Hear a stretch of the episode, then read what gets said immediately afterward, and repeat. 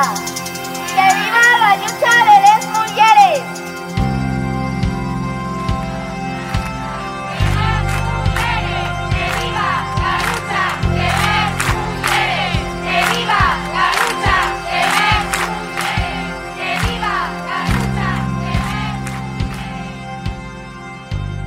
Bueno, bienvenidas al Nieiru una vez más. Yo soy Ayalga. Y, nada, este es el primer programa que hacemos después del verano, que estuvimos un poco paradinas. Y nada, hoy tenemos un programa bastante interesante porque, bueno, todo este tema del fútbol femenino y tal nos llevó a hacer una entrevista con Paula da Pena, que vamos a escuchar hoy. También tenemos algunas recomendaciones de algunas rapiegas, eh, o sea, algunas recomendaciones literarias de algunas rapiegas que iré poniendo así entremezclado con la música y con las secciones. Vamos a hablar en históricas de Clara Schumann y vamos a hablar sobre cine eh, y em, en la sección de teoría feminista, eh, una compañera nos va a hablar sobre el mítico libro de Mónica Lario sobre, sobre pornografía. Y básicamente esto es lo que, lo que vamos a ir escuchando. Así que, bienvenidas. Acepción 1. Sitio que hubo un animal para parir les críes. El Nieiru Las Rapiegas, 105 FM. Nieiru, acepción 2. Muérgano sexual femenino. El Nieiru Las Rapiegas, en Radio Crash. Hola rapiegas, mi recomendación se trata de Kim Ji-yan, nacida en 1982, la cual es una novela corta, de unas 100 páginas, escrita por la autora surcoreana Cho Nam-yo, que bueno, antes que nada, me disculpo por mi pésima pronunciación de estos nombres, pasa que, como podréis imaginar, eh, no tengo ni idea de coreano, pero bueno, se intenta aún así. Em, a lo que iba, que es explicaros el argumento. Básicamente, la, la, vida de Kim es narrada a través de su psiquiatra, a quien comenzó a visitar después de padecer depresión posparto. Esta obra pone de manifiesto la misoginia constante que tiene que soportar una mujer promedio en Corea y cómo, desde la más tierna infancia, su vida queda limitada por una sociedad opresora, a la que solo le interesan el bienestar y los deseos de los hombres. Los acontecimientos que marcan el rumbo de la vida de Kim son tan comunes en la trayectoria de todas las mujeres que termina convirtiéndose en el reflejo perfecto de las injusticias a las que, incluso universalmente, somos sometidas. Su historia no es única, sino que todas, en cierta medida, podemos ver partes de nuestras propias vivencias reflejadas en el papel el peso de la limpieza del hogar y los cuidados desde que somos pequeñas, la construcción del género y la destrucción de la autoestima, los abusos sexuales, la heterosexualidad obligatoria, la imposición del matrimonio y los hijos, la constante discriminación laboral y, la brecha de género, todo ello es narrado por Chonam Yo con una naturalidad que resalta lo cotidiano de las injusticias y consigue despertar el dolor al percatarnos del parecido que nuestras historias tienen con las de miles de otras mujeres alrededor del mundo. De hecho, yo tardó apenas dos meses en escribir la historia y ella misma afirmó. La vida de Kim Ji-yan no es muy diferente de la que yo he vivido, por eso pude escribir tan rápido sin mucha preparación. Así que nada, a continuación procedo a, leeros eh, nada, unas tres citas eh, que me han parecido muy interesantes, la verdad, y que creo que quizás puedan conseguir que os entre el gusanillo por leer la novela. El contexto de la primera cita que os voy a leer es básicamente la infancia de Kim Ji-yan.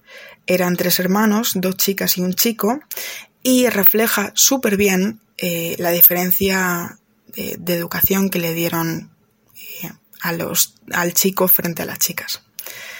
El hermano tenía palillos, calcetines, ropa interior larga y la mochila del colegio a juego, a juego con la bolsa de la comida, mientras que las niñas se apañaban con lo que había. Si había dos paraguas, las niñas los compartían. Si había dos mantas, las niñas las compartían. Si había dos golosinas, las niñas las compartían. A la niña Yiyan no se le ocurría pensar que su hermano recibía un trato especial, así que ni siquiera sentía celos. Así había sido siempre. A continuación, bueno, ya hemos pasado la, adolescencia y Yiyan se ha casado con, con Daeyun. Y después de tener un bebé, mm, como os podéis imaginar y como hacen muchísimas mujeres aún a día de hoy, Ji-Yang ha tenido que, abandonar gran parte de su vida para poder criar a su hijo. Porque, por supuesto, Dae-Jun va a seguir manteniendo todos los privilegios que tenía su, vida pasada, ¿no? Y Esto seguro que os suena muchísimo a todas y todas lo hemos escuchado alguna vez eh, mientras que están eh, organizando cómo va a ser su vida ¿no? y qué va a hacer cada uno y demás. Daiyun no para de repetirle a ella que no se preocupe, que él la va a ayudar. Entonces, a continuación os voy a leer la respuesta de Yiyan, que me parece espléndida. Eh, así dice. Yiyan sabía que Daiyun, su marido, estaba siendo sinceramente comprensivo, pero aún así no pudo contener su ira. ¿Ayudar? ¿Qué pasa contigo y ayudar? Vas a ayudar con las tareas, ayudar a criar a nuestro bebé, ayudar a encontrarme un nuevo trabajo. ¿No es esta tu casa también? ¿Tu hogar? ¿Tu hijo? ¿Y si trabajo, no gastas mi sueldo también? ¿Por qué sigues diciendo que me vas a ayudar como si te ofrecieras a colaborar en el trabajo de otro? Y después, pues una vez que ya eh, han pasado varios meses, incluso años de haber trabajado como ama de casa, tiene una excelente reflexión sobre el trabajo doméstico que procedo a leeros. Es ya la última, así que no os aburráis. Desde que se convirtió en ama de casa a tiempo completo, se dio cuenta en varias ocasiones de que existía una actitud polarizada con respecto al trabajo doméstico. Algunos lo degradaban, como el gazanear en casa, mientras que otros lo glorificaban, como trabajo que sostiene la vida. Pero ninguno intentaba calcular su valor monetario, probablemente porque en el momento en el que se, en el que se pone precio a algo, alguien tiene que pagarlo. Así que pues nada, con esto ya termino y espero que efectivamente esto haya conseguido eh, crearos un poco el gusanillo por, por, leer, por leer la novela, que como ya os digo es fantástica y como decía al principio es súper corta. O sea, en una tarde o en un par de días la podéis tener leída y lo que está claro es que es súper interesante y merece la pena leerla. Así que yo, desde aquí, os, os motivo y espero que efectivamente os guste esta recomendación. Pues muchísimas gracias por, esta recomendación y bueno, también decirle a las, a oyentas que nos podéis seguir en redes, eh, en Instagram y nos podéis mandar por allí un DM diciendo que queréis hablarnos de un libro que leísteis, feminista, claro, radical, a ser posible. Y, mm, y bueno, pues nada, ya se pone en contacto con, nosotros, con vosotras las las compañeras y, mandarnos, mandarnos por supuesto reseñas de libros que nos gustan y enriquecen mucho todo esto, ¿vale? Ah, vamos a escuchar a Glenn Cohen, Strong Woman.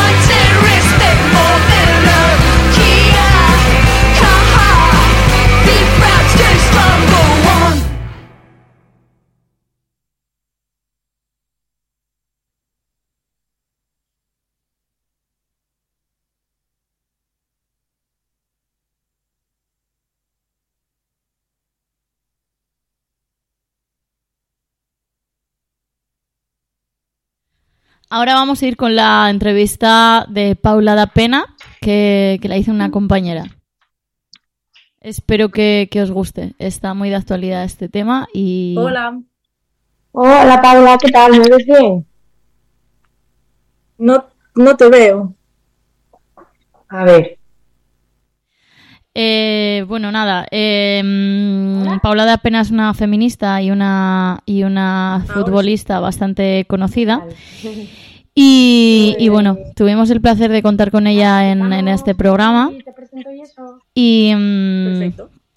y bueno, vamos con ello. Bueno, pues nada, un programa más. Estamos aquí en el Neiru de, de Rapiegas y esta vez tenemos con nosotras a, a Paula La Pena. Paula estudió Ciencias de la Actividad Física y del, y del Deporte, es exfutbolista y estuvo casi 20 años jugando al fútbol. Corrígeme si me equivoco, ¿vale, Paula? Y uh -huh. creo que recientemente has colgado las botas, ¿no?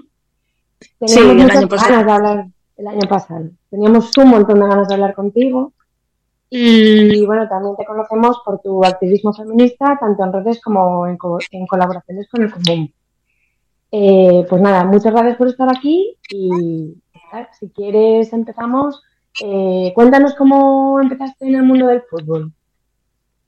Pues en el mundo del fútbol empecé con cinco años, cinco o seis años, en el equipo del colegio como una actividad extraescolar que ofrecía.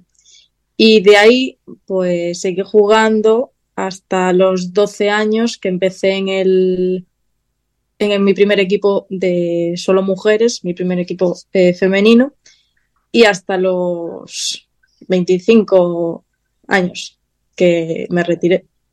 ¿Ahora tienes? Ahora tengo 26. 26 años. Oye, ¿y hasta esa edad, hasta los 12, normalmente los equipos son, son mixtos? Hasta los 12, 12, 13 suelen ser, suelen ser siempre mixtos, porque como no hay diferencias eh, físicas entre, entre niños y niñas, normalmente se, se hacen así en todos los, en todos los deportes. Uh -huh. ¿Y te apetece contarnos en qué equipos estás jugando? Pues mira, empecé eso en el, en el Sagrado Corazón, que era el colegio al que iba.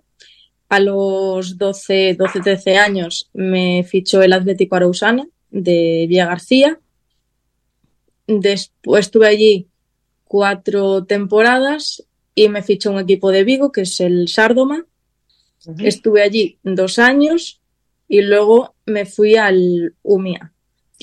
Estuve también allí cuatro años y luego me fichó el Viajes Interrías, que ese fue el año de la sentada.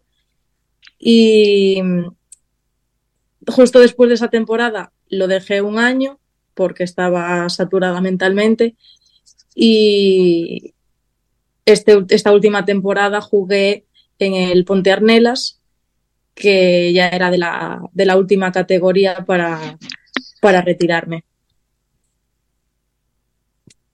Oye, Paula, y ya que nos comentaste lo de la sentada, porque muchas de nosotras somos ajenas al mundo del fútbol y te conocimos a raíz de tu eso, negativa a homenajear a Maradona eh, tras su fallecimiento. Si no me equivoco, eso juegas con el Viajes Interrías y cuéntanos, cuéntanos qué pasó, cómo lo decidiste, cómo lo viviste, qué te transmitieron en tu equipo, en tu entorno, porque la verdad que tuvo un montón de repercusión en los medios. Pues mira, eh, yo me enteré de que se iba a hacer este minuto de silencio cuando iba en el coche de, con dos compañeras de camino al, a que nos recogiera el autobús del equipo para irnos a Coruña. Y una de las compañeras comentó, oye, ¿sabéis que la federación dijo que había que hacer un minuto de silencio por la muerte de Maradona, etcétera, etcétera? Yo dije, bueno, yo no lo voy a hacer. No sabía qué iba a hacer, pues sabía que algo, algo tenía que hacer porque no me podía no me podía quedar sin hacer nada. Entonces ahí fue como dije, bueno, si tengo que sentarme en el suelo, dar la espalda, pues, pues lo hago solo por eh, ser fiel a mis valores y no faltar el respeto a nadie. Y fue, eh, pues, prácticamente al momento cuando se me ocurrió sentarme y dar la espalda. Me salió, me salió un poco solo. Y bueno, dentro del equipo eh, justo después de la primera parte, en el vestuario, en el descanso, el entrenador me preguntó que si había pedido permiso para hacerlo. Obviamente le dije que no, que no tenía que pedirle permiso a nadie. El caso es que luego me entero de que el presidente preguntó si yo había pedido permiso a alguien, porque claro, tenían, hmm. tenía miedo de que hubiera repercusiones hacia el club o algo, hasta que se empezó a ganar dinero pues, y empezaron a, pedir mis camisetas, que ella cambió todo y, hubo apoyo. Es cierto que eh, a mí personalmente me como que me apoyaron siempre, eh, pero luego ellos en privado pues comentaban otras cosas. Y mis compañeras, mm, eso, me apoyaron también eh, en, las redes sociales siempre. Eh, y en privado, pues la verdad es que también, excepto una que me dijo que no me costaba nada sentarme y hacer como el resto. Y lo que yo pienso es que no le, no le costaba nada al resto sentarse y apoyarme a mí. Exactamente, sí. La verdad que tu gesto fue de gran valentía, porque bueno, eh, era un semidios, ¿no? Para, para los seguidores en el mundo del fútbol. Y la verdad que la imagen fue impactante y, bueno, te, felicito por, por, tu valentía. Eh, Paula, ¿tuviste referentes o referentas en el fútbol? Pues mira, mi primer referente fue mi abuelo, porque fue futbolista profesional en el Pontevedra. Y de pequeña, pues en casa se hablaba mucho de él. De... En Pontevedra también es muy, muy conocido y muy querido. Entonces, pues era, era la persona que tenía como referente en el fútbol. Luego, a medida que fui creciendo, eh, pues mi jugador favorito era Zidane. Y cuando ya empecé en el fútbol femenino, ya empecé a conocer a mujeres que jugaban al fútbol como yo, porque claro, hasta ese momento pues, en mi equipo yo siempre había sido la única jugadora, mi hermana también jugó y pues en todo el, en todo el colegio pues a lo mejor éramos cinco, que ya son bastantes, pero, o sea, ya eran bastantes en ese, en ese momento. Y eso, cuando empecé en el fútbol femenino, ya empecé a conocer a más mujeres y en ese momento pues conocí a Alex Morgan, Vero Boquete y Marta Vieira, que fueron así las, las primeras referentes que tuve. Y por ser mujer, ¿con qué barreras te has ido encontrando en el, en el fútbol? Pues así como barreras dentro, dentro del fútbol, creo que pocas me he encontrado a nivel de que pues, los entrenadores siempre, siempre me apoyaron mucho, siempre fui titular. Es cierto que por ser mujer me tenía que esforzar más que el resto. Eh, los niños al final, pues eh, todos juegan, entonces eh, nadie se sorprende porque, porque estén ahí. En mi caso sí que la gente se sorprendía y si eres mejor que ellos, siempre tienes que escuchar comentarios de padres o, o madres de algún tipo. Me acuerdo que, eh, no, me acuerdo, no me acuerdo cuántos años tenía, pero debía tener sobre, sobre 10. Y una madre le dijo a su hijo que me partiera las piernas porque lo estaba mareando todo el rato. Ah. Entonces, ese tipo de comentarios a otros, si, si lo hace un, un chico, pues no, no lo escuches porque, pues como son chicos, están acostumbrados. Eh, eso fue pues, también un tipo de barrera, porque al final escuchar eso a los 10 años a una madre, pues afecta de alguna forma, creo. Y violencia al final. Claro. Y a medida que, fui creciendo, pues te, te, vas dando cuenta de que en el fútbol femenino no hay tanto apoyo como, como el masculino, que al final quedas los clubes te dan el material que prácticamente nos sirve, no tienes el mismo material, por ejemplo, en muchos clubes tenías eh, los balones que al masculino no le servían, pues te los daban para ti y tú tenías que entrenar con eso. Eh, claro. Y, y bueno, eso, el masculino tenía material para para todo el año y duradero y nosotros teníamos cuatro conos y, y los balones prácticamente todos pinchados. Entonces eso al final son barreras que te van poniendo los propios clubes, que todos dicen nosotros apoyamos el fútbol femenino, pero realmente en lo básico no se ve. Wow. Em, lo que comentabas, el fútbol no deja de ser un ámbito tradicionalmente masculino y pues eso, estoy segura de que tú o tus compañeras habéis vivido alguna situación en la que claramente hayáis sentido pues el machismo que también eh, notamos en otros, en otros ámbitos. Eh, ¿Te apetece compartir algún ejemplo o situación concreta que hayas vivido tú o alguna de tus compañeras? Eh, pues eso, pues como el comentario que comentabas antes, ¿no? De la madre o alguna, algún, no sé, algún desprecio, Pues algún...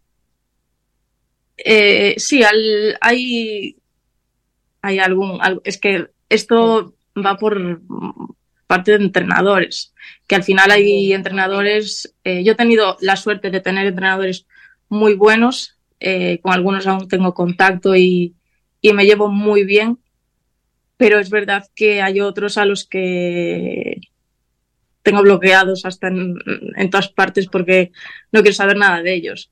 Eh, me parecen mm, además asquerosos. Uno que sí es un putero, ya me dirás Ya. que hace un putero entrenando a niñas. Luego mm, nos echamos las manos a la cabeza.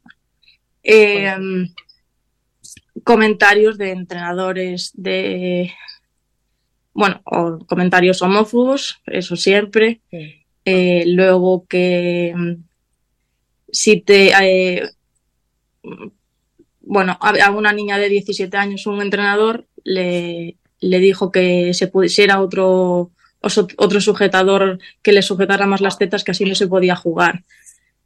Eh, como para comentarios jugar de- al fútbol, ¿no? Como para, Sí. para querer salir en el mundo del fútbol. sí.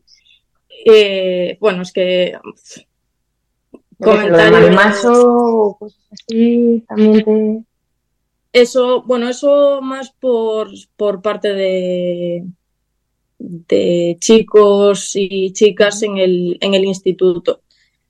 Al final era, era la manera de, eh, no sé si llamarlo bullying o maltrato, no sé cómo, no sé cómo llamarlo. Sí, sí. Pero, pero sí, al final en el, en el instituto creo que, que muchas mujeres que hemos jugado al fútbol hemos vivido ese, ese tipo de insultos de marimacho, eh, bollera de mierda y, y en muchos casos no, pero en otros muchos casos han sido por jugar al fútbol.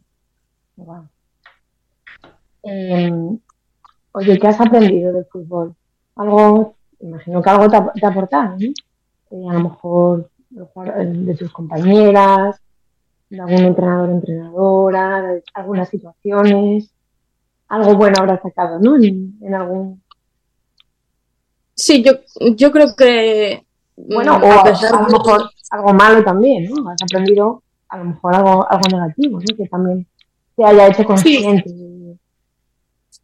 Sí, pero creo que de, de lo malo siempre, siempre he podido sacar algo bueno, ya sea cómo no debo comportarme en algún caso o a quién no tengo que tener como referente y de quién no tengo que aprender. Eh, que al final, pues eso, de lo, de lo negativo siempre se puede sacar algo bueno. Y cosas buenas, pues desde compañerismo, que es lo primero que aprendes al, al empezar a jugar.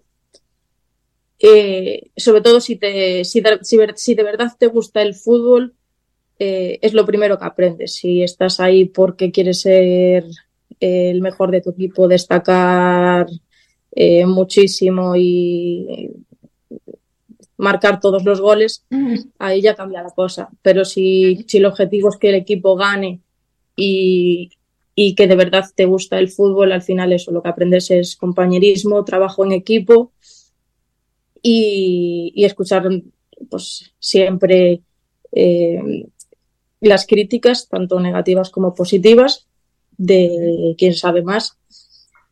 Y,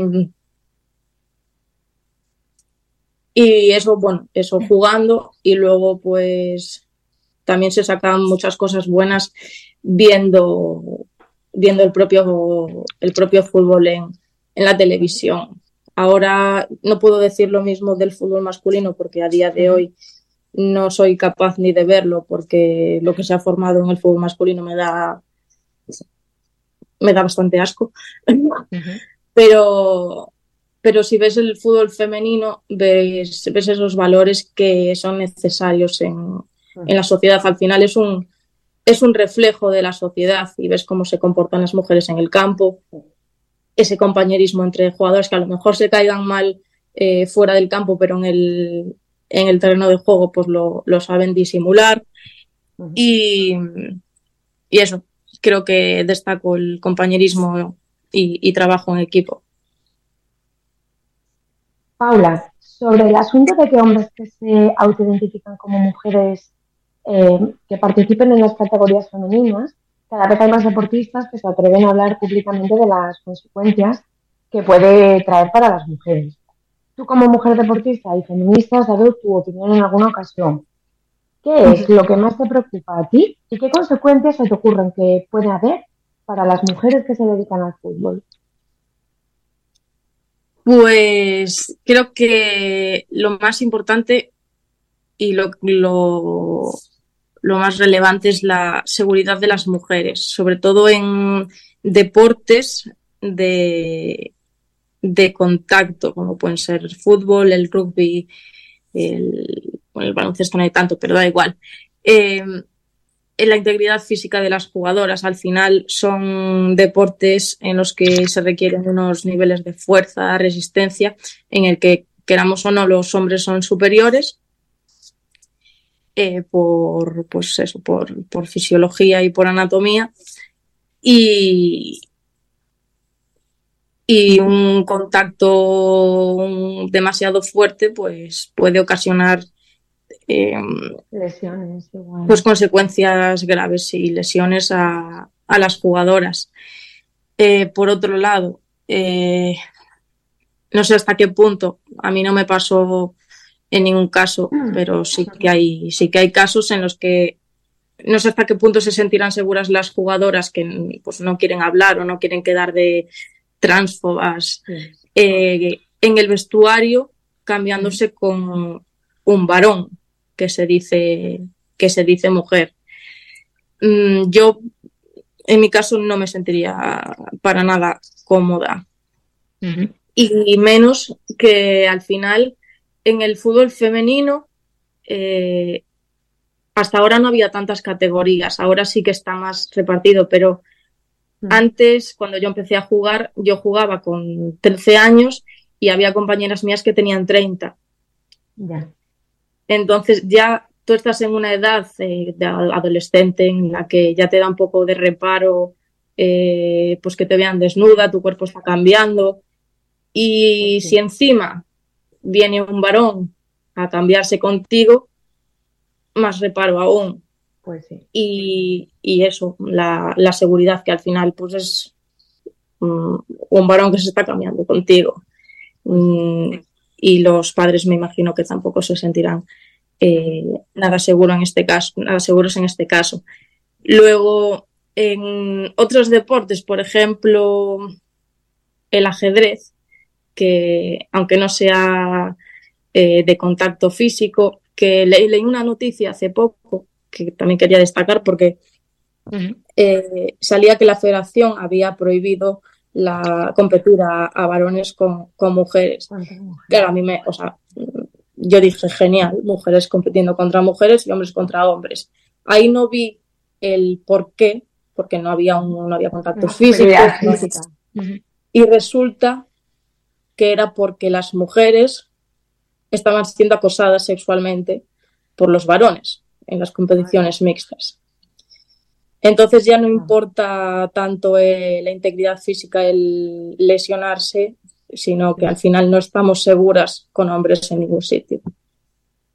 Pues sí, bueno, yo como madre confirmo lo que, lo que acabas de, decir. A mí no me gustaría que, que mi casa en, esa situación, ni, yo misma, ¿no? Y recordemos que muchas mujeres han sufrido diferentes tipos de, violencia machista, ¿no? Tanto trata de una pareja, sexual, y al final eh, no deja de ser una situación, ¿no? En la que cambiarte en un vestuario eh, con, con, un hombre, eh, pues puede, puede producir una revictimización, ¿no? Y, generar malestar en, en las mujeres. Em, indudablemente, Paula, estamos en un gran momento para el fútbol en, nuestro país y para las mujeres futbolistas. Muchas empezamos a, ver fútbol a raíz del Mundial, fue pues muy emocionante, ¿no? Ver cómo un grupo de mujeres nos acercaron a, este deporte, incluso nos unió. Y te quería preguntar, ¿en qué situación em, crees que se encuentra el fútbol femenino a día de hoy? O mejor dicho, ¿en qué situación crees que se encuentran muchas mujeres que se dedican al fútbol en nuestro país y qué supone para ellas jugar al fútbol hoy en día? Bueno, creo que el fútbol femenino, por suerte, está avanzando y está avanzando gracias a lo que están haciendo las jugadoras profesionales. Eh, por todo lo que ha pasado realmente durante esto, este último mes en, la federación y, el, y, los años anteriores. los convenios que hay, por los que han luchado, etcétera. Al final creo que el fútbol femenino está avanzando, que aunque da mucho por hacer, eh, sobre todo no a nivel profesional, que a nivel profesional ya se están encargando las propias jugadoras de luchar por lo que se merecen, sino también a nivel amateur. Eh, mm, hace falta también mucha limpieza. Los entrenadores que están en, fútbol femenino eh, a niveles más bajos son bastante, hay, hay mucho incompetente, al final son los que están, eh, a los que no quiere el fútbol masculino, los que en el fútbol masculino... El caso del Rayo Vallecano, ¿no? El, entrenador del Rayo Vallecano me parece que además, bueno, había fomentado ciertas, eh, a través de sus comentarios, ¿no? Incomodidad en las jugadoras. No, recuerdo exactamente si comentario que fomentaba la violencia hacia las mujeres, ¿no? Y, y ahí sigue ese señor, creo, ahora mismo. Sí, sí la verdad es que en, el, en el fútbol femenino por parte de entrenadores pasan todo tipo de, de cosas, desde comentarios babosos o comentarios sobre violaciones hasta mm, propios abusos sexuales. Y entonces, bueno, creo que eso, las jugadoras de profesionales ya se están cargando de, del fútbol profesional, pero a nivel amateur creo que, creo que hay que hacer mucha limpieza. Eh, porque eso, mm, los entrenadores del fútbol femenino son los que en el fútbol masculino no se quieren, pues porque no son demasiado buenos o pues, poco competentes, entonces esos pasan al femenino por, por hacer algo. También muchos de ellos eh, se dedican al fútbol femenino para ver si salgan algo de, de las mujeres. Eh, a ver si se ligan alguna, cositas así, que también me ha pasado en algún equipo, de que un entrenador se venga a entrenar femenino con, con ese objetivo. Em, entonces, bueno, eh, creo que queda mucho por cambiar, sobre todo esos, esos niveles, y, y que las jugadoras profesionales sigan luchando para, para que vaya cambiando, que al final te tienen voz y pueden hacerlo, empezando pues por, por ellas que, que son las que se merecen eh, esto y, y, han luchado para estar ahí. Oye, Paula, y a ver si nos puedes explicar un poquitín qué es lo que está pasando en la federación, ya que comentabas antes. Eh, porque sabemos que esto viene de, meses atrás, ¿no? Con esas reivindicaciones de, algún, de, un grupo de jugadoras. Me parece que en su momento no se les escuchó, luego llegó el, clímax de la situación con el, lamentable beso de Rubiales a Jenny Hermoso. Eh, luego dimitió Rubiales, la federación sustituyó al entrenador y ahora está Monse Pero parece que las jugadoras están todavía encontrando su, su sitio. No sé si tú tienes más información que nos ayude un poquitín a, entender así de una manera más eh, eh, general qué está pasando, porque estamos un poco perdidos. ¿Cómo empezó? Mira, eh, empezó todo realmente cuando estaba Quereda, cuando estaba Vero Boquete y, y ya hace, hace años.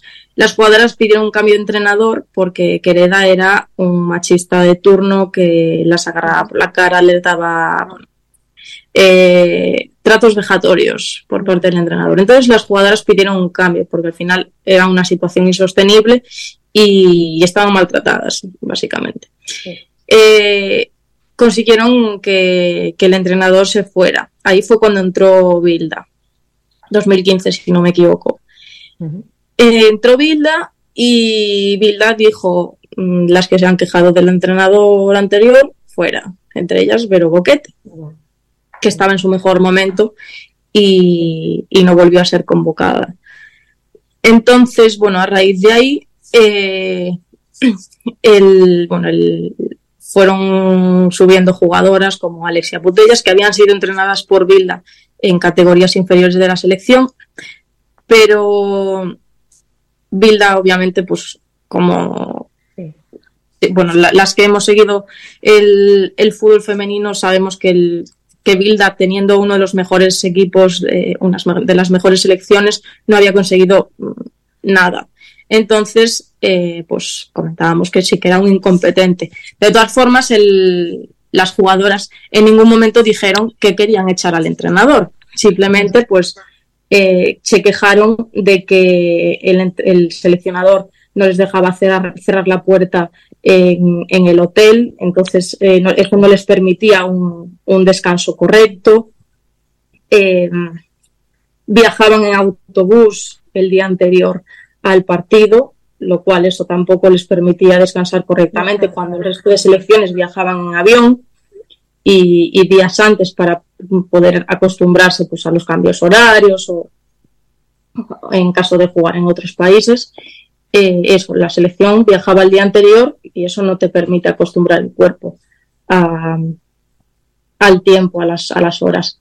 Luego eh, también se quejaban de que la planificación pues no, no, era lo suficientemente correcta. Al final vienen de equipos como el Barcelona, que han ganado eh, Champions y, tienen un, un, trabajo diferente, una planificación muy buena, donde se le da recuperación a las jugadoras que lo necesitan, hay una buena preparación física y en la selección lo que pasaba era que si había una jugadora medio tocada que se podía lesionar, el entrenador no la dejaba descansar, la convocaba y tenía que jugar. Eso provocó muchas lesiones en, las jugadoras y era otra de las cosas de, las que se quejaban. Claro, eso jamás habría ocurrido, ¿no? En la selección masculina, ¿no? Este tipo de situaciones. Entonces, eh, las jugadoras se quejaban de, esas cosas también, pues si tenían su tiempo libre iban a comprar algo o cualquier cosa, cuando volvían el, el seleccionador Bilda les revisaba la bolsa a ver qué habían comprado. Al final tenían una falta de privacidad, poca preparación, em, poco descanso y las jugadoras se quejaron de eso. En ningún momento dijeron que querían echar al seleccionador, simplemente que necesitaban cambios para aumentar su rendimiento.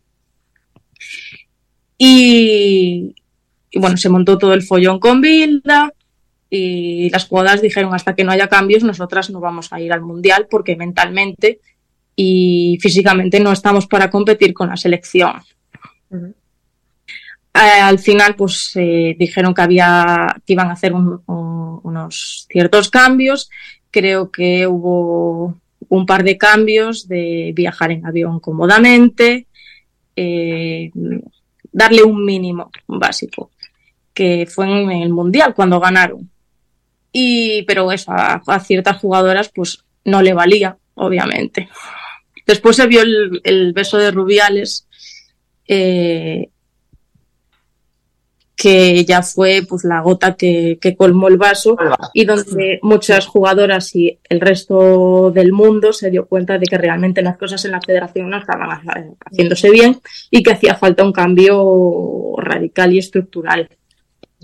Y se está viendo ahora cómo eh, la mayoría de la federación estaba comprada por Rubiales, que ofreciéndoles eh, contratos y millones a, a sus manos derechas. Luego que también estaba Lidia Valentín en la federación, que la verdad es que hay cosas que ni yo misma entiendo, porque no sé qué hace Lidia Valentín, que es una alterófila en la Federación de Fútbol.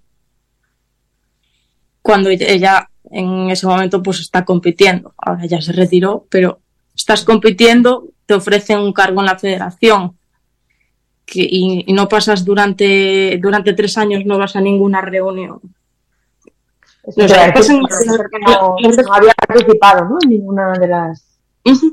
Entonces, hay cosas en la federación que no tienen ningún sentido, eh, que, pues que, que creo que nadie entiende. Y, y parece que está, que está viendo pues eso, cambios estructurales, que se está sacando muchas cosas. Creo que aún van a quedar mm, algunas, pero creo que se está haciendo una buena limpieza en la federación y parece que, que están cambiando las cosas. Eh, yo creo que aún va, aún va a llevar su tiempo. Llevan, han cambiado ya bastante en poco tiempo y, y a ver si, si sigue así. Mm, hay dos jugadores aún así que no han, no han ido a la... sentido cómodas, Sí. Eh, Mapi y Patri pues dijeron que a pesar de los cambios y, todo lo que estaba pasando, que esta vez sí que reconocieron que se estaban haciendo, pues que ellas preferían no ir porque al final eh, llevas un año sin entrenar con tu selección, han pasado muchas cosas, y, es mejor que no vayan porque al final es eh, muy brusco volver así a, a, nivel físico y, emocional Claro. Y, y, bueno, hay muchas que pues tampoco están muy a gusto, pero que, que, son las que tienen que luchar desde dentro para que, para que después las más jóvenes puedan, puedan tener pues una federación más, más limpia y, mejor, y tener mejores condiciones. Y al final, pues para que las cosas cambien también tiene que haber gente, gente ahí. Y poquito más. Bueno, la verdad es que, desde fuera sí que intentamos seguir un poquito, un poco cómo está evolucionando todo. Agradecemos tu explicación porque a veces estábamos un poquito perdidas. Pero bueno, parece que, que la lucha va a ser larga y sin duda, pues al igual que lo has sido tú en, en algunos momentos ellas están siendo también valientes, ¿no? Y están cogiendo las riendas y, todas las niñas y mujeres pues tenemos que, que agradecérselo también. Eh, cuéntanos algún buen recuerdo de algún partido importante que te hayan quedado grabado en, tu vida profesional. Pues creo que el, el, mejor, bueno, los mejores recuerdos que tengo eh, fueron en partidos que el equipo no estaba totalmente bien y, y llegas al descanso, te dan un discurso motivador y consigues remontar el, el partido en, en, la segunda parte. Creo que los, los, mejores recuerdos al final son esos, el creer que no vas a, no vas a conseguirlo y con un empujoncito consigues sacar un, un partido adelante. También, pues, el, en mi primer año en fútbol femenino, el conseguir eh, una liga, el ganar la liga, fue, fue bastante emocionante. Creo que es el, uno de los mejores recuerdos de, del fútbol que tengo, porque éramos un equipo muy jovencito, todas éramos de la misma edad, más o menos, todas 13 años, excepto algunas más mayores con más experiencia pero prácticamente el equipo éramos eso, niñas de 13 años y, habíamos conseguido ganarle, ganarle la liga a, a, jugadoras más veteranas. Y eso pues creo que fue... Sí. Mira, Paula, y ya para finalizar, que vamos un poco justitas de tiempo, eh, me gustaría que te animes a mandar algún mensaje o consejo para alguna mujer joven o niña que, que se quiera dedicar al fútbol. Eh, pues la verdad es que creo que a día de hoy eh, pueden encontrar un mensaje en, cualquier sitio, sobre todo por, por las grandes referentes que tenemos en el, en el fútbol español. Y dan mensajes continuamente, pero si es por, por mi parte, pues que, eh, pues que, vean lo que, lo que están consiguiendo las, las mujeres deportistas y futbolistas hoy en día en España y que si, si se quieren dedicar al fútbol, que sepan que, que se están cambiando las cosas para ellas y que cada vez van a tener las cosas más fáciles si se esfuerzan y trabajan para conseguirlo. Y que persiegan sus sueños, ¿no? Que luego si no se consigue, que tampoco pasa nada, que, hay, que hay otras formas de, de, dedicarse al mundo del deporte si realmente te gusta, pero, pero eso, que hay que trabajarlo eh, para, para, poder conseguirlo y si luego no se consigue, que, que tampoco pasa nada. Paula, pues muchísimas gracias por, por, dedicarnos tu tiempo. Nos ha hecho mucha ilusión tenerte. Te seguimos desde hace tiempo y, y gracias también a ti por ser un, referente, pues eso, para, para nuestras hijas, para nosotras y, y enseñarnos que las mujeres también nos, nos podemos dedicar al deporte, al fútbol y, y, que las cosas están cambiando y, y mucho de, de, ello tiene que ver con contigo, ¿no? Que eres una referente también para nosotros. Así que gracias y, y seguimos en contacto, ¿vale? Un abrazo. Gracias a ti. Venga, chao. Chao, chao.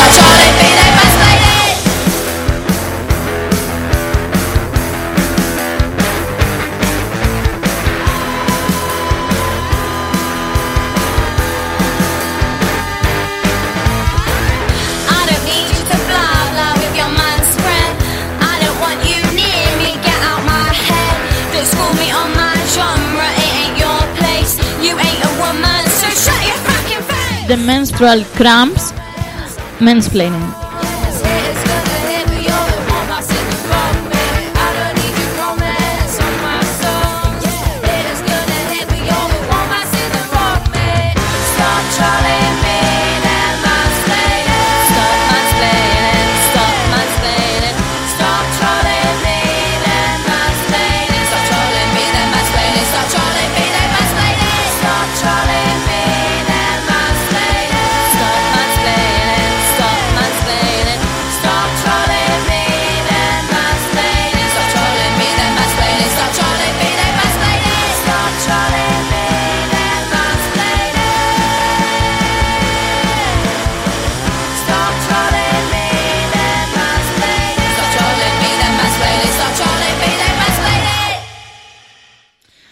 Vale, pues ahora vamos a escuchar el audio de una compañera que también nos manda otra reseña de, un libro muy interesante. Las herederas de la Singer o Singer de Anna Annalena Rivera, pesar de no ser un libro teórico feminista, Las herederas de la Singer, ambientado en Asturias, aborda las diferentes historias de supervivencia y superación de cuatro generaciones de las mujeres de una misma familia, Aurora, Águeda, Ana y Alba, en una sociedad patriarcal que las suprime en diferentes épocas, desde 1933 hasta la actualidad, para que cumplan los mandatos de género asociados a nuestro sexo. Las historias abordan los distintos tipos de violencia que han sufrido nuestras antecesoras y que continuamos sufriendo nosotras día a día. Violencia psicológica, física, sexual dentro y fuera de la pareja, violencia económica, institucional, obstétrica, etc.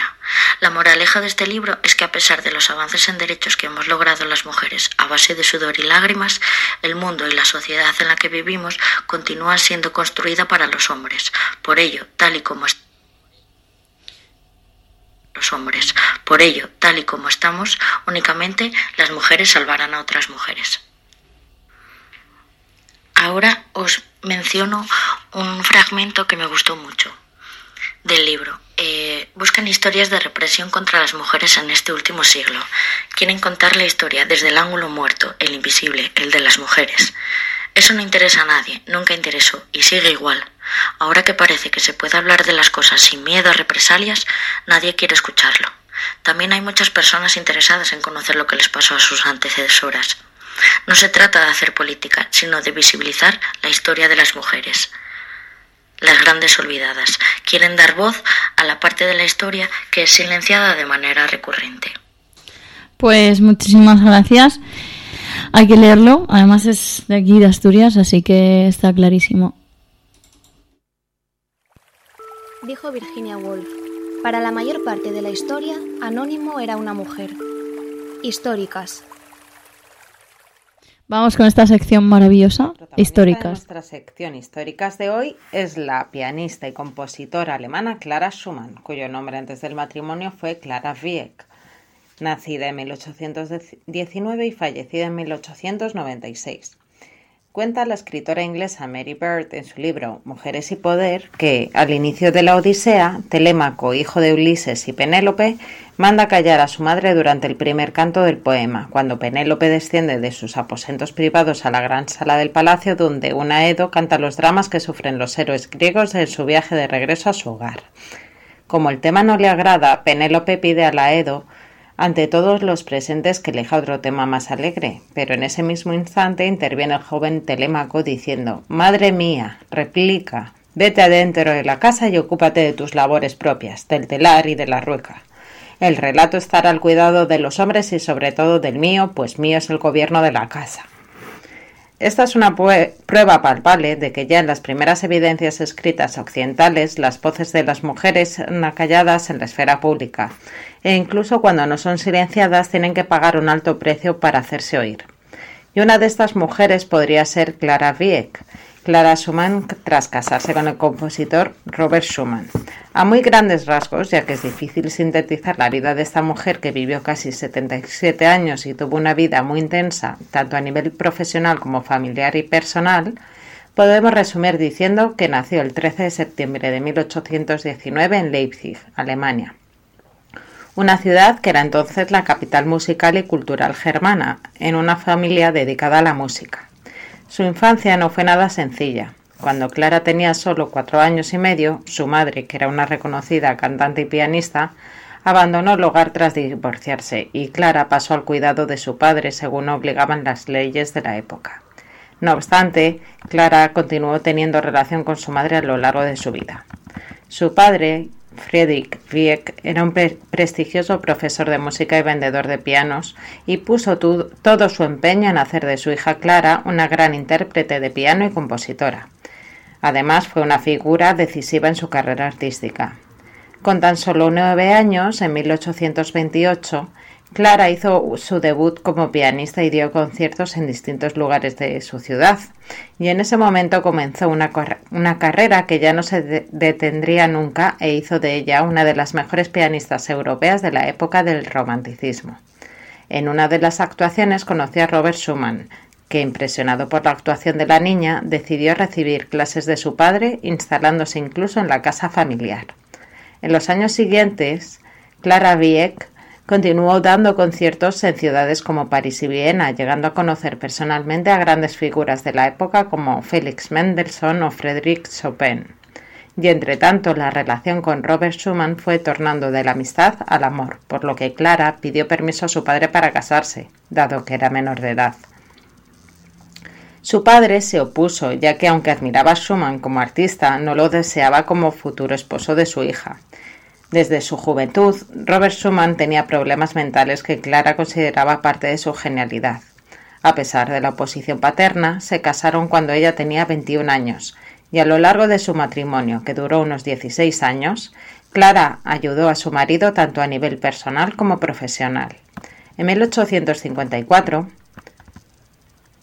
Robert tuvo un intento de suicidio arrojándose al río Rin, y aunque fue rescatado y logró sobrevivir, pasó el resto de su vida, algo menos de tres años, internado en el sanatorio mental de Endenich, donde murió en julio de 1856. Clara tenía solo 36 años cuando se quedó viuda con ocho hijos a su cargo y a partir de entonces dejó de componer y para mantener a su familia se dedicó a dar conciertos organizando sus propias giras por Estados Unidos y Europa. Además fue profesora, de hecho la primera profesora de piano del Conservatorio Hoch en Frankfurt. Destacar también que junto con su esposo, Clara ayudó a impulsar la carrera de Johannes Brahms, con quien siempre mantuvo una estrecha relación. De hecho, muchos de los trabajos de Brahms fueron interpretados por primera vez por ella. Clara fue, junto a Fanny Mendelssohn, la compositora y pianista más importante en la Europa del siglo XIX, cosechando enormes éxitos en una sociedad donde la mujer tenía difícil desempeñar cualquier actividad en la vida pública. Entre sus múltiples obras destacaremos tres el espectacular e innovador concierto para piano Opus 7, que comenzó a los 13 años y estrenó con solo 16 en su ciudad, Leipzig, con Fende, Félix Mendelssohn como director, también Trío con piano, opus 17, y Las variaciones sobre un tema de su esposo que para algunos críticos es su mejor obra. Clara falleció el 20 de mayo de 1896 en Frankfurt, Alemania. Sobre su vida y obra se han hecho varias películas, series y programas de televisión, pero destacaremos la película de 1947 Melodía Inmortal, dirigida por Clarence Brown y protagonizada por la grandísima actriz Catherine Hepburn en el papel de Clara, y más recientemente en 2008 la película alemana Clara, dirigida por Helma Sanders Brahms, descendiente del compositor Johannes Brahms, en la que cuenta el triángulo amoroso entre el compositor, Clara y el marido de esta, Robert Schumann.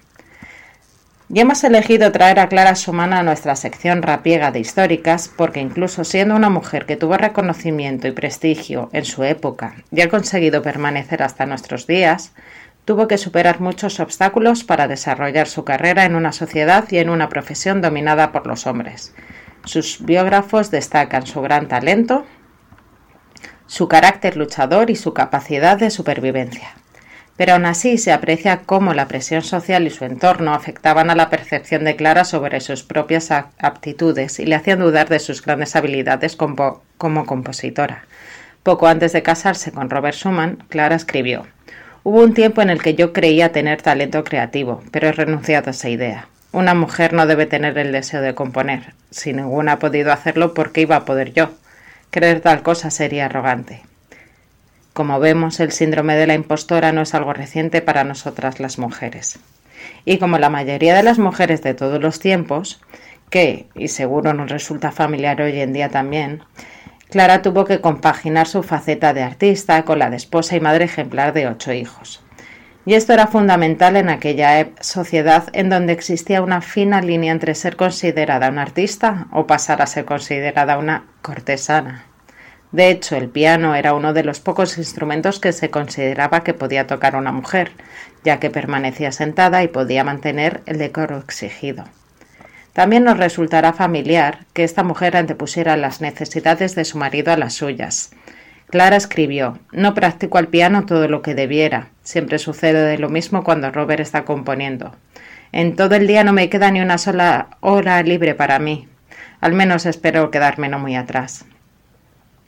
Nunca sabremos el legado cultural que Clara Schumann hubiera dejado si pudiese haber desarrollado su carrera en igualdad de condiciones con los hombres artistas que la rodeaban. Al menos a partir de ahora, cuando escuchemos las composiciones de su marido, Robert Schumann, pensaremos cuánto hay de Clara en esa obra y que a él se le ha reconocido una fama que a ella le ha sido negada. Tenemos hoy la obligación de recuperar su legado y, como dice Anna en su libro Armonías y suaves cantos, las mujeres olvidadas de la música clásica, celebremos las canciones y sonatas que escribieron en lugar de lamentar las óperas y sinfonías que no llegaron a escribir.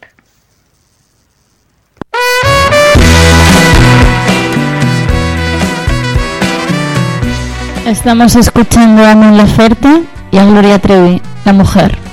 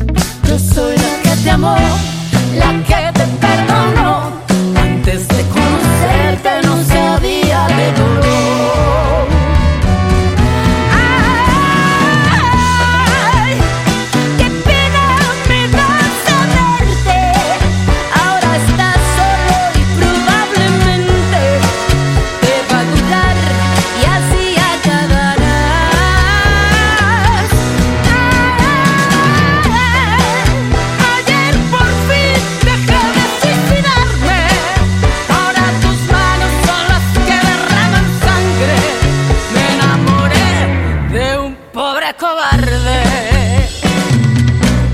Tú eres el hombre que lo controla todo.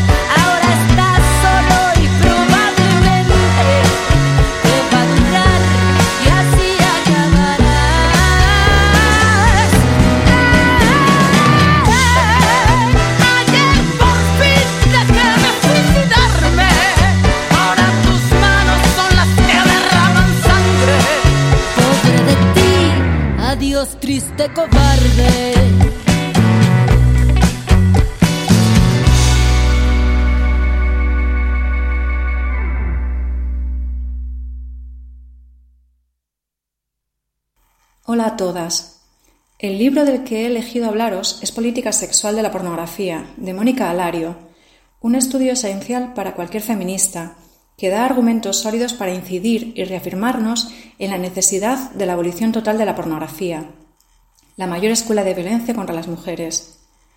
Recomiendo el libro por varias razones. En primer lugar, se sumerge en la pornografía y nos enseña qué hay dentro. Además, explica cómo está totalmente integrada en nuestras vidas y también cómo la sexualidad masculina que se construye en la pornografía colabora directamente en la reproducción de la violencia sexual contra mujeres y niñas. Incide Mónica en la necesidad de diferenciar entre sexo y violencia sexual y las nefastas consecuencias de ver como equivalentes al sexo y la pornografía. Os leo un pequeño fragmento. El feminismo radical considera que la sexualidad es un terreno en que se reproduce la opresión de las mujeres y, por tanto, incluye en su agenda política la construcción de una sexualidad no patriarcal, de una sexualidad en que se respeten los derechos sexuales de las mujeres.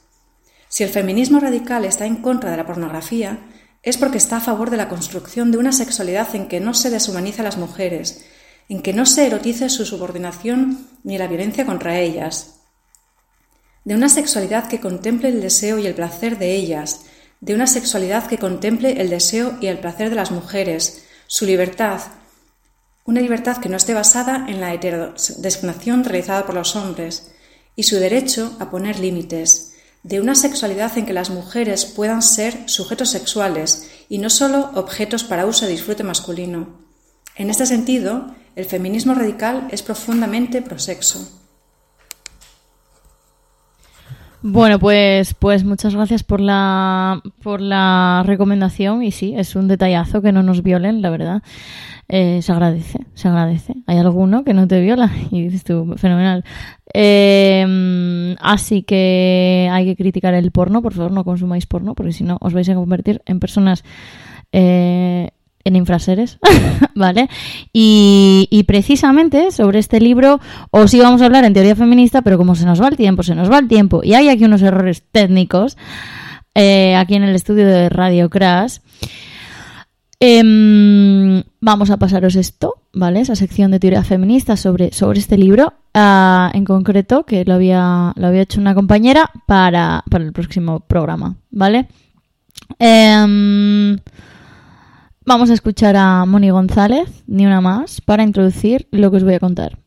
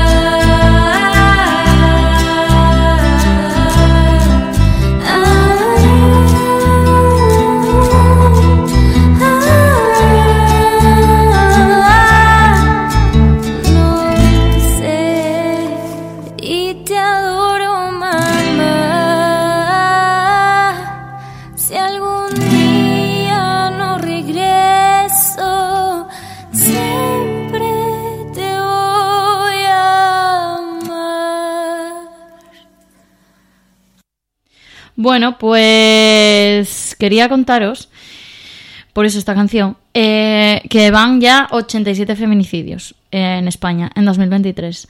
Y el último es del día 28 de, de- de septiembre de 2023 y en concreto pues una... eh, había sido dado positivo en alcohol y mm, les habían visto discutir, etcétera, ¿no? Este año, últimamente os estoy hablando poco de los feminicidios, por, bueno, por no ser muy escabrosa, pero bueno, llevamos eh, los meses con, más feminicidios, fueron enero eh, y mayo, con 12 feminicidios, pero el que de verdad eh, gana por excelencia es septiembre, con 14 feminicidios. Ya sabéis que bueno, hay feminicidios íntimos. Dijo Papusa, yo canto como mi madre pasaba penurias. Cultura. Bueno, pues hoy la sección de cine va a tratar sobre la autoría, la autoría femenina, ¿vale? Y en concreto el cine experimental de mujeres. Y bueno, para haceros una, una introducción, eh, básicamente las condiciones en las que se desarrolló el lenguaje cinematográfico en, en la que fue la, la, meca del cine durante el periodo clásico dieron como resultado una representación de las mujeres para el placer visual. ¿Vale? Habíamos hablado ya pues de la mirada y, y, demás. Y dentro de tramas de control o de exaltación de un tipo de, de feminidad concreto, ¿no? Todo muy arquetípico y por supuesto creado por directores hombres. Eh, el cine, sin embargo, no es en sí mismo la, la, causa de esta situación, ¿no? El medio que permite otros mensajes puede amoldarse a otros contenidos y a otras formas de expresión, tanto desde el sistema como en el art cinema y las corrientes de vanguardia y erigirse como un counter cinema para la expresión de minorías. Todo esto yo ya lo había, había hecho una diferenciación bastante clara entre ese cine más independiente también que hay ahora y un cine más mainstream, ¿no? Bueno, pues esto es parecido. Eh, es decir, el cine no es solo el cine mainstream, ¿vale? Hay, o el cine clásico. Hay, hay otras cosas eh, que, bueno, a mí personalmente me gustan más. Entonces, como vamos a ver ahora, en los años 70, eh, acompañado de toda la teoría cinematográfica feminista, eh, se desarrolla una corriente de cine experimental de mujeres que se inspira y apoya en las vanguardias cinematográficas de los años 50 y 60. ¿Vale? vinculadas a Francia y a la Nouvelle Vague, al movimiento Fluxus, al estudio de Factory de Warhol, a Estados Unidos, bueno, esto también tiene sus consecuencias luego, ¿eh? para tratar también de crear un lenguaje cinematográfico nuevo, alternativo y que evite los riesgos de representación ideológica de Hollywood, ¿vale? En este movimiento, pues va a destacar muchísimo Laura Mulvey y su marido Peter Wallen, ¿vale? Que participan tanto como cineastas y como, como teóricos. La crítica cinematográfica feminista se apoya en estos sucesos, pensamientos y obras para tratar de definir un espacio para la autoría cinematográfica de, mujeres ¿no? y, redefinir todas esas líneas generales que hay en torno a, a estos instrumentos culturales. La, bueno, en concreto, Laura Mulvey y Peter Walling pues están eh, casados, ¿vale? Eh, y bueno, en aquella época, además, Peter Wallen era un importante crítico de cine y se incorporó al departamento de educación del British Film Institute en, dos, en, 2000, perdón, en 1960. Y desde allí, y en contacto con las vanguardias artísticas en, la, en Francia y en, esta, y en y en Inglaterra elaboró sus teorías principales sobre semiótica del cine, que, de la que ya hablamos, que están recogidas en su libro eh, and Meaning in the Cinema, de 1969 ya. ¿eh? Estas teorías se inspiran en los trabajos de la crítica francesa eh, la semiótica, el psicoanálisis, la deconstrucción de Derrida, eh, aunque también añaden una dimensión sociológica, ¿vale? En el equipo de Wallen y Mulvey, pues se crearon una serie de películas como Amy, eh, Crystal Gazing, The Bath Sister, Frida Kahlo and Tina Modotti, que esto es un documental maravilloso sobre la obra de las dos mujeres, grandes artistas.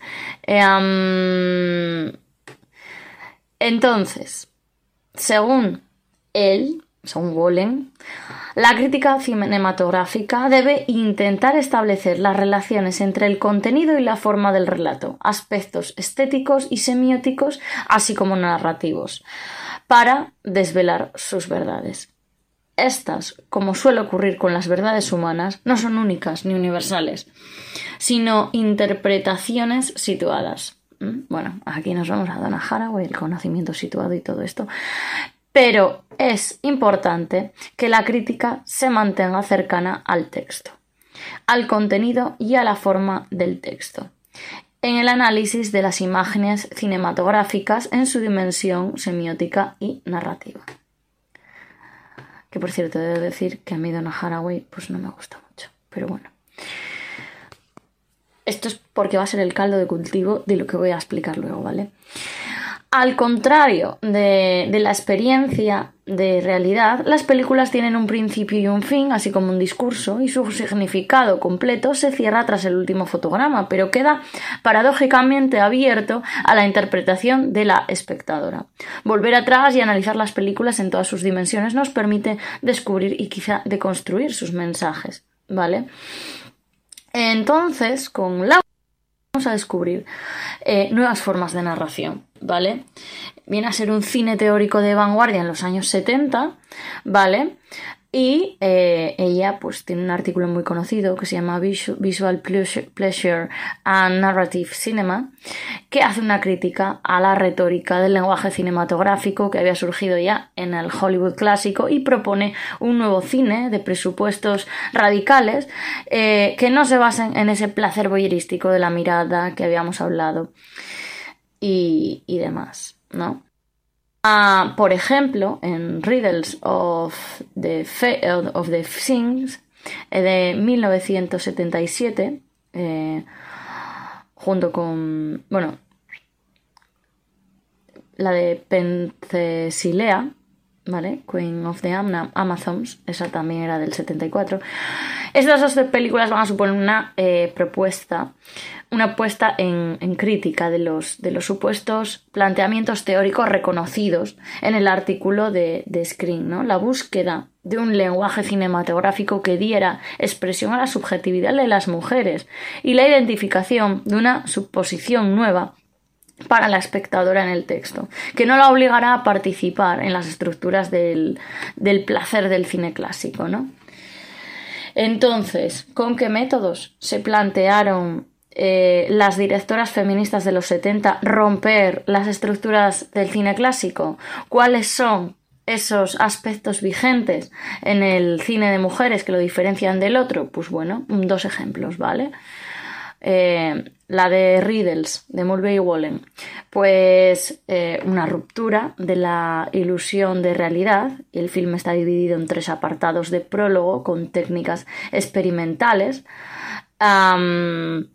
y tres apartados de epílogo y en el medio hay un filme narrativo cuya protagonista es Louise, ¿vale? interpretada por Mulvey, que recién separada de su marido intenta conciliar su trabajo con el cuidado de su hija. ¿Veis? Este tipo de historias es a lo que iba.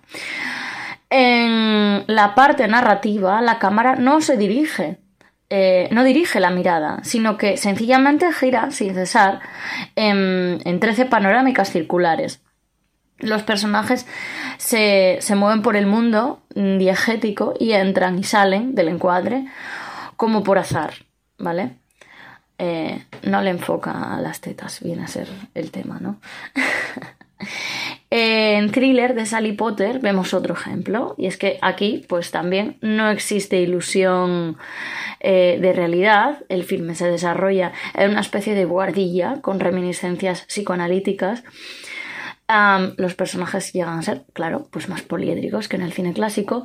La cinta de, de imágenes la forman fotos fijas, imagen de móvil, a veces eh, receptiva o reiterada o desde diferentes ángulos, pasos de baile y otras composiciones.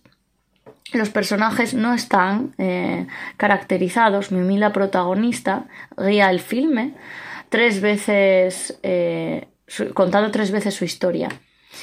Em, y aunque representa un poco la Mimi, ¿vale? Representa un poco Mimi, representa un poco la, la bohème, digamos, está interpretada por una actriz negra, Colette Lafonte. Y la cinta de, de sonido influye, pues también música, gritos, ruidos, voz hablada, mm, que se sincronizan con la imagen, ¿vale?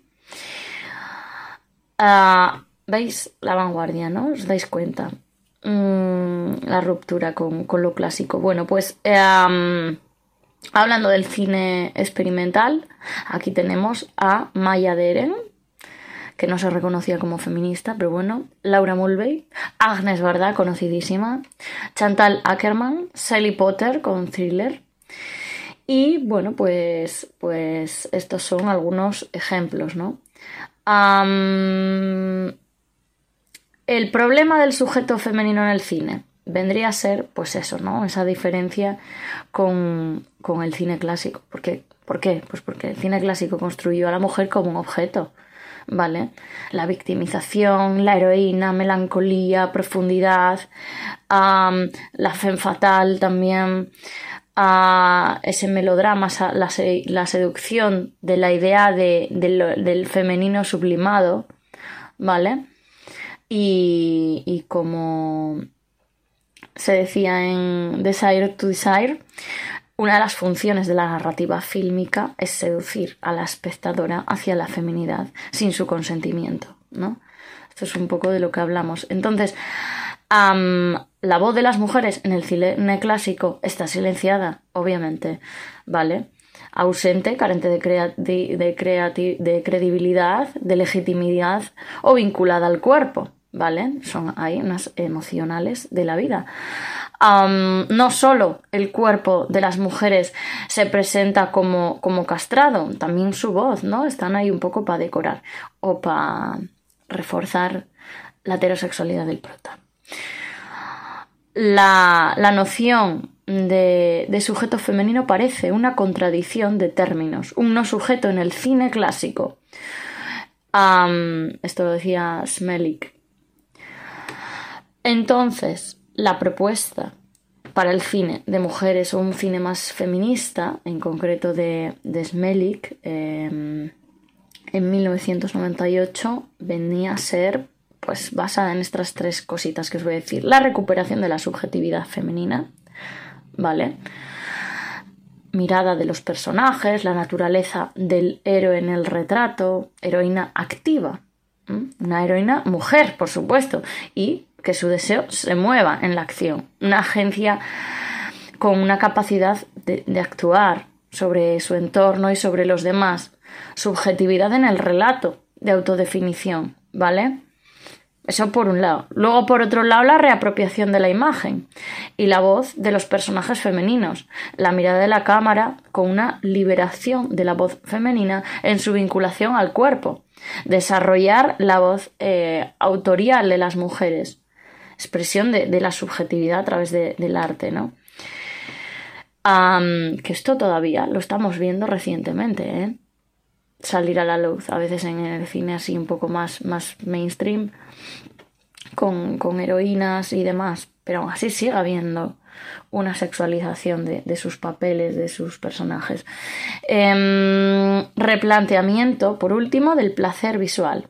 ¿Vale? La mirada de la espectadora, las películas que convienen al placer visual y tensión narrativa con integridad política, ¿vale? no estén hechas para el espectador, sino que también estén hechas para la espectadora, ¿vale? A la exploración de la construcción de la subjetividad por parte de cineastas mujeres y feministas y también obviamente pues eso, ¿no? Eh, como decía, dirigido a las espectadoras. Entonces, va a ser muy importante que nos dejen contar, porque todavía no nos dejaron contar en el cine, ¿no? Digamos, o sí, no sé. La, entonces va a ser muy importante la subjetividad de las mujeres, sus historias, su día a día, su rutina, sus relaciones. La narración cinematográfica se va a focalizar, pues eso, quién mira, quién piensa, quién siente, quién reacciona, qué personajes guían el viaje del espectador o la espectadora por el, por el relato. Y aquí pues vemos pues, claras diferencias ¿no? con, con ese cine más mainstream y el cine clásico. El punto de vista va a ser más perceptivo, más ideológico, más de, interés a el conocimiento y la comprensión de los sucesos también va a ser bastante importante. Una focalización múltiple ¿no? y, un, y un doble discurso. Ah, y bueno, luego está la, la sutura, ¿no? Y la, la inscripción del, del sujeto en el propio cine, porque al final todo esto va a llevar a, a un a una construcción cultural, ¿vale? Y va a influir obviamente en la opinión pública de según qué personajes haciendo según qué cosas, ¿no? Um, the Subject of the Semiotics eh, de 1983 es un libro de, de, Silverman que, por supuesto, hay que leerse, ¿no? Agnes Varda decía lo siguiente, no me interesa la película solo porque haya, la haya dirigido una mujer. No, a no ser que esté buscando imágenes nuevas. Bueno, pues eso es un poco el tema, ¿no? Eh, entonces, en cuanto a las mujeres cineastas, al final sí que importa la posición desde la que se habla y sí que importa quién, quién se expresa la verdad, no pienso tanto como Agnes, ¿verdad? Porque, bueno, el cine sigue siendo tanto un vehículo de reflexión sobre la realidad y la experiencia como una fábrica de, de verse reflejada en, de una fábrica de sueños, se podría decir, una um, forma de crear referentes. Y si el cine ha sido y es un vehículo de expresión de las fantasías masculinas, de poder, de control, de exploración y descubrimiento o heroicidad, también, ¿vale? Ha de, mm, de, de, de acoger las fantasías femeninas, ¿vale? Del, femeninas más que femeninas de las mujeres, ¿vale? Eh, del empoderamiento, del rape, rape revenge, eh, del romance, la sororidad, la maternidad, la autodefinición y tres formas de, presencia de la voz autorial son estas tres. La presencia autorial en el texto, eh, la identificación de la autora con el personaje y la huella autorial reconocible en el estilo, la temática, que sí que yo identifico en muchas ocasiones, ¿no? Eh, se nota al final cuando la película está dirigida por una mujer. Eh, y bueno, algunas estrategias para quienes se quieran poner a ello va a ser la valorización de la experiencia femenina, los cauces de expresión para la subjetividad de, las mujeres, la creación de, de, personajes fuertes que se autodefinan, que evolucionen y generen una visión propia sobre sí mismas, un no embellecimiento, ni estilización boyerística, ni espectacularización, cosificación de la figura de la mujer para el placer visual, porque ojo, se puede ser mujer, directora, eh, persona dedicada al cine y crear un cine machirulo. ¿eh? Esto es así. Porque, bueno, los referentes son los que son, claro.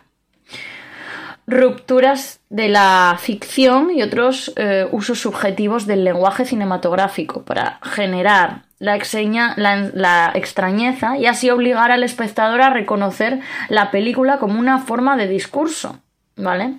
Que romper un poco la cuarta pared a veces. Eso mola bastante, ¿no? Y la, fragmentación.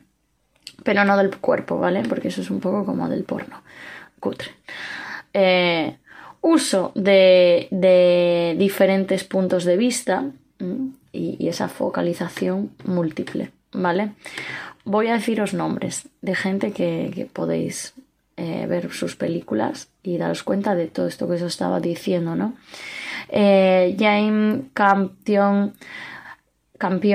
Patricia Rocema, Aiciar Boyain, Isabel Coiset, Liliana Cavani, Lina Wetzmuller, eh, Margaret von Trota, Agnes eh, Merlet, eh, Marlene Gorris, Mira Ner, Lynn Ramsay, Hannah Isamira, eh, Mac Labaf, Andrea Arnold, eh, Lucrecia Martel, etcétera, ¿no?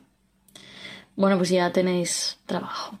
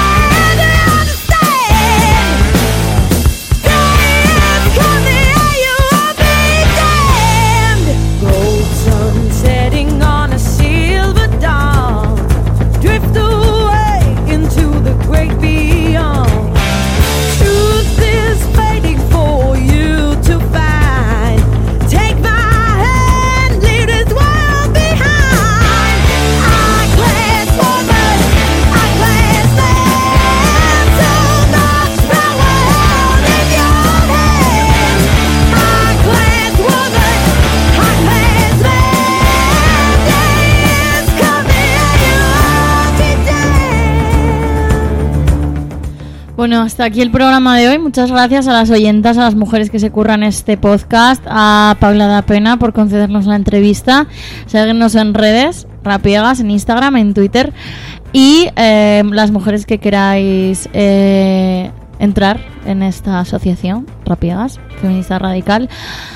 eh, contactar con nosotras vía Instagram por DM o bueno, enviarnos un email. Eh, os recomiendo también que, leáis nuestro blog, nuestro blog y, y visitéis ahí un poco lo que vamos haciendo. Ah, gracias. Un saludo.